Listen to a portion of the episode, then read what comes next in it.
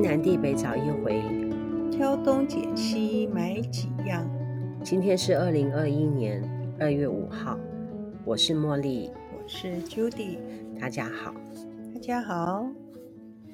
你的好友抬高，呃，拉高一点尾音啊，是，嗯，好像有人说，这拉高尾音会气场比较够。气场比较够，那个最后一个音啊，好像拉很长。我们在讲天南地北找一回的时候，嗯，回二声，样就是四声，嗯，在说的时候，我就觉得讲第一句的比较讨好，哦，比较好讲，听起来比较好听。我有听过，当我在讲挑东拣西买几样，听起来就不好听。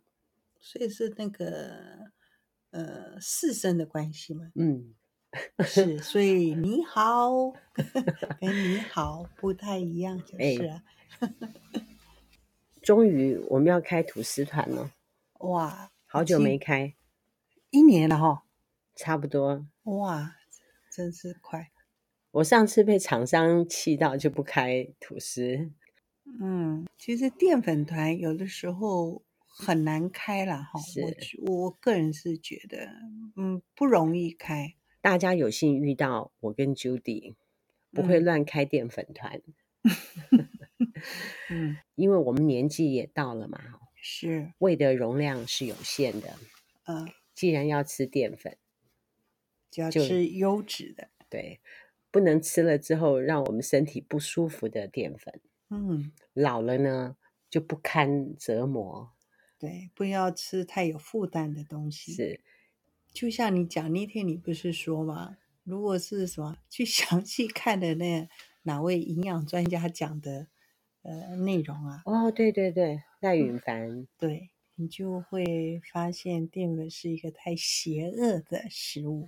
之前我不会那么排斥吃淀粉、吃面包，嗯，是因为有一回我们的小编。在小六的时候参加毕业旅行哦，我知道，我有讲过这件事给你听吗？毕业旅行大概是在五六月那个时候进行，嗯，我忘了啦。总之是有一次旅行，嗯，过年的时候呢，我要回六龟，我要帮他整理行李。在整理行李的时候，我发现他的包包里面有一个面包。我就问他说：“这个面包是哪来的？”他说：“是毕业旅行那个时候发的一个面包，有塑胶袋包起来。那个面包竟然没有发霉哦，看起来还可以吃，真恐怖嘞！是啊，就放了六个月，它竟然可以吃。从此之后，我就再也不吃那种 塑胶包装的那种 面包。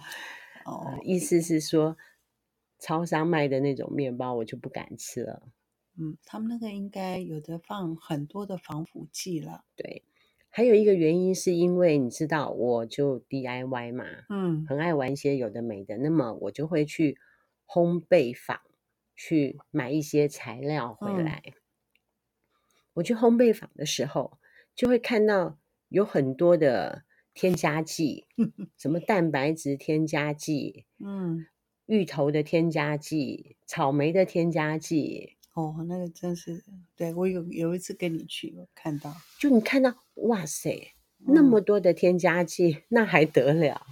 食安问题了哈。嗯，其实以前可能大家都没有那么重视，就让这些食品业者，应该是加工的食品业者，嗯，就是有机可乘，对，糊弄我们很多消费者，然后大家也吃的很开心。是，可是身体出问题的时候，好像有的时候没有想到是，其实都是祸从口入了，啊，病 从口。对，是。我们在挑吐司的时候是很严选的啊，嗯嗯。除了说网络上面很红很红的，我们去追一下流行。是。如果说是厂商自己来找我们的，我们就会很谨慎。对。像上回的老面吐司，我们也是很谨慎的啦。嗯，那这一次呢，好朋友又推荐了我们这个达人。嗯，我的感觉是这样啊。嗯，我们前两个礼拜不是到台中，嘿，是不是感觉很好？哦，蛮好的，是很多年轻人在那边摆摊哈，而且那些年轻人都挺有想法的，嗯，每个店都有特色，是商品也很有风格，嗯，不像我们去一般的夜市看到的东西，很像都大同小异。那传统夜市嘛，其实性质不太相同，从南到北，嗯，里面卖的商品很像全省都可以买得到。传统夜市其实它大部分都是，就是说产品的来源啊，其实都是加工厂直接出来的。跟我们去台中那个审计新村，你可以看出说很多就是就是自己手做，不是所谓的中央厨房。我们现在这个面包的这个达人哈，嗯，大概我的感觉也就是类似这样子的感觉。嗯，你看到他把吐司搞成像猫咪图形，嗯嗯嗯，很有创意啊、哦。是是，我们 Judy 吃了原味的、嗯，我们之前就吃过了啦。对对。然后要上团很久，但是呢，嗯、我们就很忙嘛哈，东忙西忙的、嗯，刚好又跟这个厂商有机会再聊一下。我们先介绍一下它的成分好不好？好，它的这个成分哈是法国 APO 顶级奶油，APO 是欧盟的一个认证哦。我们先全部都讲完，我再讲这个 APO 认证的事情。是，它是使用兰斯可法国顶级的奶油，是法国保护区夏朗德博瓦图那个地方有纯净天然的乳源，经过。欧盟的认证，嗯，它这个欧盟的认证呢，嗯，就是说它必须要保持它传统的制作的程序哦，这样子才能够得到 APO 的认证。嗯，那它的奶油分子很细致，它有淡雅的榛果风味。我们也有团过铁塔奶油，铁塔奶油就很细哦，嗯，蛮细的，嗯，它我们是有盐味的。铁塔奶油它也有 APO 的认证，哦，是，嗯。也是很细，嗯，我们客人吃了也都很喜欢，嗯，因为它煎牛排超好吃的。是啊，好几个团友跟我说，吃了这一款奶油之后，其他奶油都不太想吃了。嗯、是，嗯，不油，对，不太一样了哈。嗯，口感差很多。嗯，第二个呢，它是使用日本的面粉，不是使用台湾进口的面粉。台湾进口面粉主要是哪里哈？我们不太清楚。美国吗？加拿大也有吧？哦，加拿大。嗯，不过因为这样，日本面粉比较有名气的面包店，它都会特别强调它的面粉是来自于日本。对，像我们店旁边的那个呃野上面包，他们也很强调他们是用日本面粉。不过主要是他们的主厨是日本人，可是你看他也是用日本面粉哈。嗯，他也是采用鲁邦酵母菌种去低温熟成四十八个小时以上，这样子的菌种去制作吐司。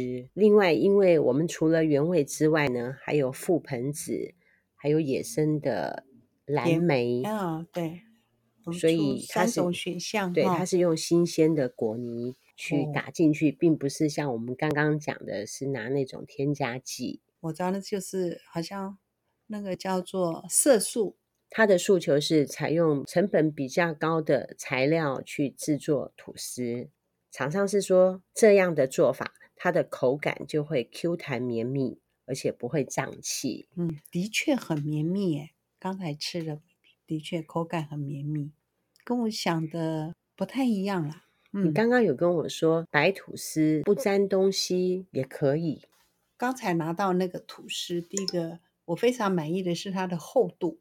呃，我们一般的面包店出的吐司，要不然就是太薄，那有的厚片呢太厚。其实通常我觉得不够厚哎、欸，他们讲的厚片其实是我个人认为不够厚，它薄的呢又切得太薄。那个应该可能是要做三明治吧？啊，是啊，是啊。那我们就是这、嗯，我不知道那吃起来的那厚度，就原则上不是我喜欢的那种厚度了。所以刚拿到的时候，哎，觉得它那个厚度，光视觉看起来就觉得非常 OK。我们还特地想说，还在猜测它有几公分厚，对不对？后来 Judy 呢就量了一下，它有几公分？有二点三公分。的厚度。你可以去拿一下，你们家有没有尺去量量看，大概二点三公分的厚度是多少？是你本来不是叫我吃吗？因为我晚上我有吃点东西，其实本来不太想再吃，还是拔了一口吃，对不对？又连续吃了两三口，赶快我说赶快收起来，收起来，实在是不行。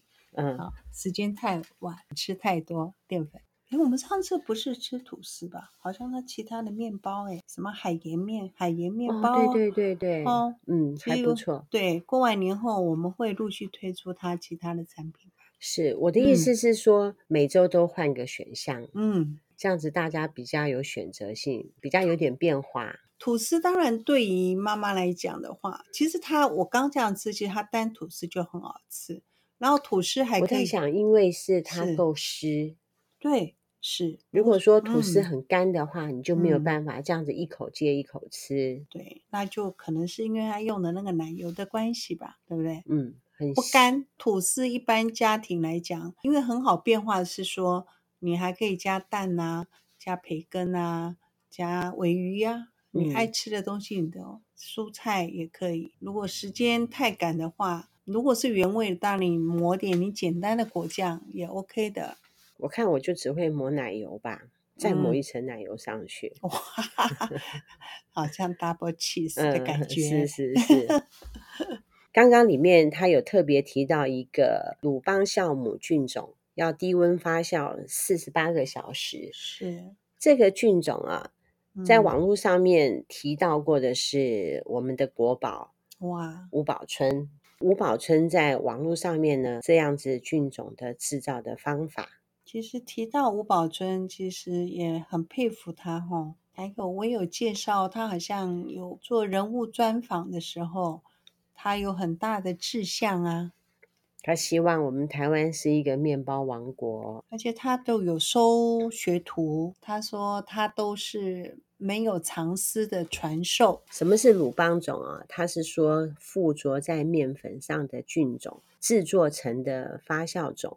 它不使用工业培养的酵母，而是将面粉加上水，搅拌后密封在干净的容器里面，在一定的时间温度，利用面粉表面和空气中含有的酵母菌，用糖分作为营养来源进行发酵，嗯得到的菌种。这款新的吐司，它也是属于老面吐司吗？对，是哈、哦。老面吐司就是利用原来的菌种一直在制作，然后它的发酵时间会比较长。菌种呢要做七天，发酵的时间要很长哦，必须要提前让它发酵，嗯，让酵母可以把淀粉里面不好的东西呢全部发酵完全。这样子我们吃起来呢，就比较不容易胀气或者是不舒服，比较不会有胃食道逆流的状况产生。是根据营养师是说，一般我们吃到面包那些会觉得说会胀气、胃不舒服的话，是因为厂商他放那种速成的酵母，酵母嗯、那么它发酵没有完全，完全，我们吃到肚子里面之后。它再继续发酵哦，它就会迫使我们的胃酸分泌的更多。对，倘若如果说发酵的很完整的话，吃到肚子里面去之后呢，它就不会再进行什么样的作用。嗯、类似像这样子的资料，鲁邦种的这个老面配方呢，嗯、在网络上面也有，很麻烦，我看了，哦、而且制作的方式很麻烦呢，而且它还必须要定温。嗯。我觉得定温这件事情，我们一般人就很难做。嗯、你要维持一个房间的温度，嗯、是不是很难？所以它算是很专业的喽。吴宝春他们是用这种菌种，是不是？是。哦，野上面包也是啊。对，讲到胀气呢，我不晓得你吃外面的面包会不会胀气？嗯、没有。说实在的，身体健康。是是，哎，还可以，真的。哦。对，我吃外面的面包也是都还可以，只是说我觉得那个面包好不好吃，有的面包好干哦，咬下去都很难咬。不过因为现在好像说真的，我们去也很难得去那种传统型的面包店买面包了啦。因为我们不吃淀粉。不是，我我我比较不给他解释说 不吃淀粉，应该是说面包店当然也很多，选择性也很多，还有欧式面包。很流行，那欧式面包就呃制作过程是不是就跟我们所了解那种传统面包都很不一样？嗯、它面包是不是你放隔天它就会很硬？它可能那种所谓的呃工业用的发粉啊那些东西就加的很少。嗯、当然我们的意识也知道说吃那种面包也好像也是比较健康嘛，所以你说会吃到很松软的面包的机会。越来越少，对，因为现在流行的就是那种欧式面包。是啊，我就觉得好像机会不多。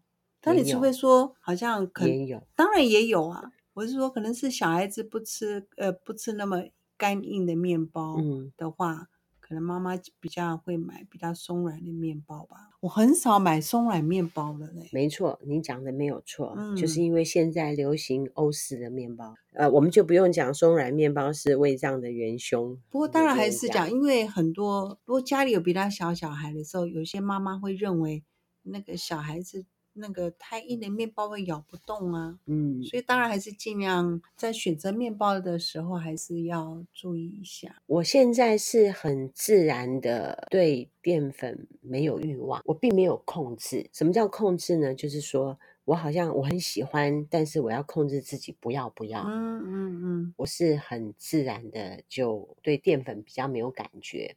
嗯，我有想过原因啊。有一个家长跟我说，有一位叫赖允凡，嗯，营养师，嗯、他的演讲很好，嗯，叫我听。我刚开始没有听，但是他一直跟我讲说他的演讲好好听，要分享给我说这个演讲有多棒。嗯、那么为了要打发他一下，就真的去听。当然要听啊，不然他每一次问我，我总不能说我还没听，我还没听，嗯、那我总是要听。后来我一听，我觉得还不错哎，是。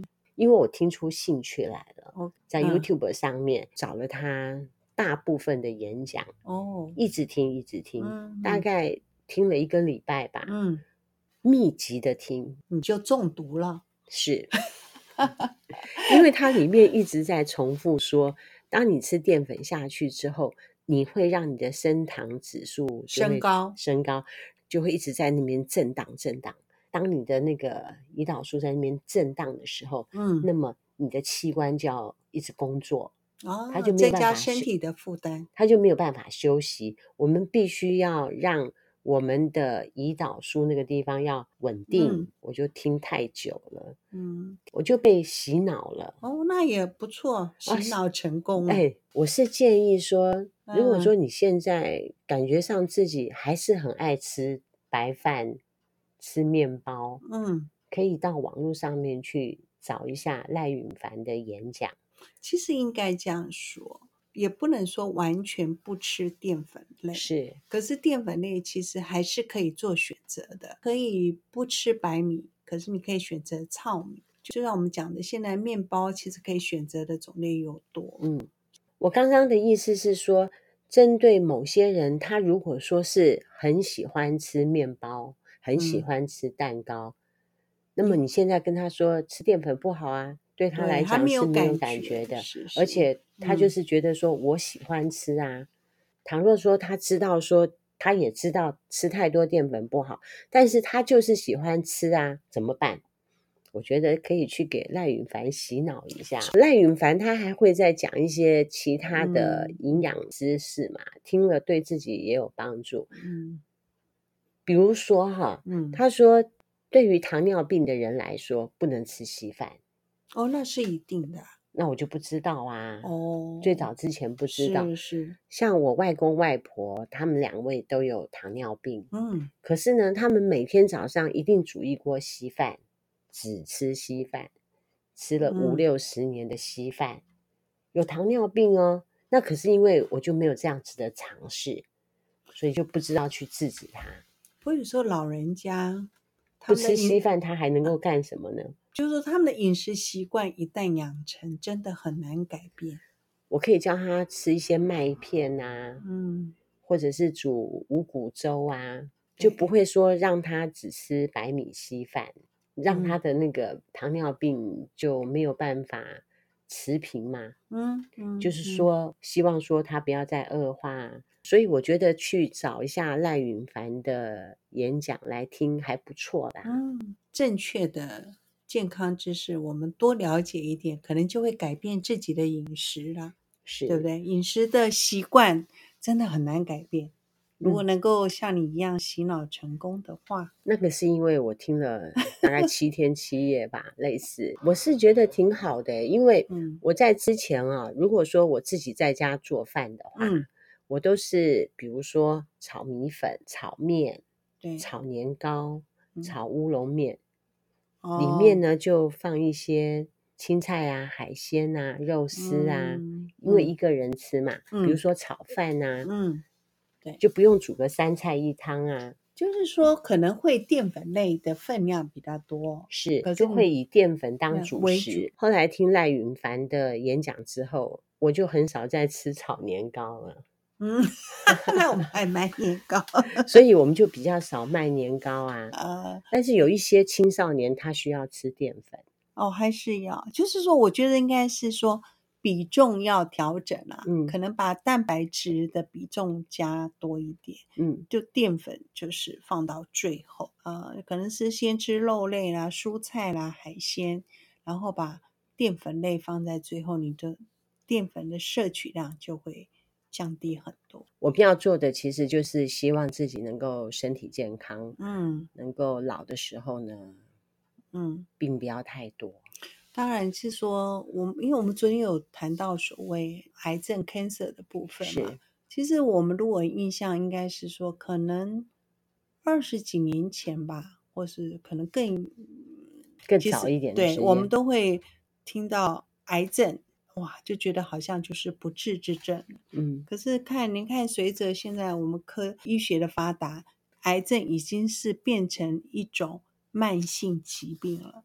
哦，真的。就是说，慢性疾病很多，其实你提早治疗，它都可以痊愈，是可以痊愈的。上回听您讲说，嗯、你婆婆之前有得到淋巴癌，对不对？是是。然后标靶治疗，对，然后还全部都杀光光。是啊，所以在那时候，他他治疗淋巴癌的时候，已经是快八十岁了耶。好厉害哦，你婆婆。所以，我意思是现在的医疗的技术啊，因为那时候本来发现的时候，在想说他年纪那么大了，嗯，就不想让他受那个呃化疗之苦。呃，虽然是标靶，那个那个还是身体第一次接触那个药的时候，很多人因为不适应，还是会很不舒服的。医生的建议是说，这种标靶的治疗方式对我婆婆那个状况了，因为淋巴癌。癌症发生在你的身体的器官很多地方都会有嘛，不同的部位治疗方式应该也会是很多呃不，不同。这个当然是很专业的领域，嗯、我们就不谈。然后医生是说我婆婆那个状况，如果用他们建议的那种标靶方式，她的治愈率是百分之九十以上，很有把握。对，很有把握，所以我们就就同意她去做。呃，这个治疗，那你婆婆对于让自己康复起来，嗯、有没有特别做些什么？没有。你想要我的意思是说，饮食啊，有没有说特别把它补一点啊？她、哦、如果说都不吃饭呢？哦，应该是哦，因为我婆婆的饮呃，我婆婆的呃饮食还 OK，不过有一点是她不知道的，嗯、就是 因为她当然她她不是吃全素。她吃早餐，嗯、就算她生病之后，她也是吃早餐，初一十五也吃素。自从她就是身体有做，就是说还没有真的做这个 cancer 之前，卧病在床的时间还蛮长的嘛。坐轮椅啊，就下床的时间不多。然后呃，虽然他饮食还可以，呃，他是不吃牛肉的，就我们就用牛肉跟他熬汤让他喝。可是并没有跟他讲说那个是牛肉汤，哦、因为他们是说牛肉的吸收比较好，对，牛肉的营养成分，某一部分营养成分还是比猪肉高啦。哦，对，所以就用牛肉去熬汤，就给他喝。你看你婆婆八十几岁，嗯、她还可以，就是说做完淋巴的手术之后熬过去，也是，是很了不起的。大家对于自己的身体。的状况，有些状况其实它早就出现在你身上，其实大家可能觉得漠视它，嗯、不觉得说它是怎么样，嗯、可能早点面对，也许是好事吧。我想到一个联想啊，呃、因为前段时间不是一直在讲婆媳之间的问题吗？呃、是。那么我有跟 Judy 说，我们要不要来为婆婆说个几句话啊？电视上面是把婆婆污名化，很像我们这些老太婆都很坏一样。嗯、但是 Judy 说，我们现在两个人都没有媳妇，我们要怎么讲婆媳之间的问题？我们好像名不正言不顺。对，我们也不知道真正遇到的时候我们会怎么样，嗯、不知道如何谈这件事情。嗯，不然，他们现在把婆婆都讲得很坏，好像我们以后就会变成一个坏女人一样，嗯、坏婆婆。真的吗？我们改天请看有没有一个真的是婆婆身份的好朋友来跟我们 聊一聊好了。这样子就要他出卖他的媳妇。哦哦，是是是。哎，那么我为什么说联想啊？嗯、就是说我们现在两个人的身体状况其实也还好啦，还算还好。那我们也是在想象自己说未来七老八十的时候。我们可能会遇到什么样的状况？能不能用这样子的想法来去面对？说未来如果我的媳妇她怎么样的话，我会怎么样？你就愿意谈婆媳之间的问题了。但我现在听新闻上面在都在说婆婆的坏话，都在说我们这种年龄层的坏话。可是我觉得用想象的可能有一点难了、因为。我们现在身体健康，能走能跳的，对不对？你真的有，你真的有媳妇的时候，你自己的你那时候当下的身体状况是如何？不知道，所以那时候的心态跟你现在的心态也不一样。我觉得会不一样。那你的意思是说，等到我们有媳妇的时候再来谈吗？就是我们也不敢谈，因为要是我的媳妇她很关注我。很怕说我在节目上面说媳妇的坏话，所以我觉得不适合我们来谈，不适合我们自己来谈。对，所以我们只能讲别人的。嗯，是是。好，那我们这个对，就我们的吐司有上团喽。哎，有三种口味，是它都是采用最好的原食材，最高等级的原食材。嗯，就好比说我在做紫黄膏的时候，嗯，当然我就不知道紫草根最好的原料在哪里，嗯、可是我知道黑麻油最好的在哪里，是，我可以品尝出黑麻油哪里好还是哪里不好，嗯、那我就选好的黑芝麻油。跟我合作的这个中药商，嗯，也是跟我将近十年的好朋友，嗯、没错，我们认识很久了，嗯、他对我很好，我也对他很好。嗯，祝大家好，南凯爱神团，我们团一团，天南地北找一回，拜拜，拜拜。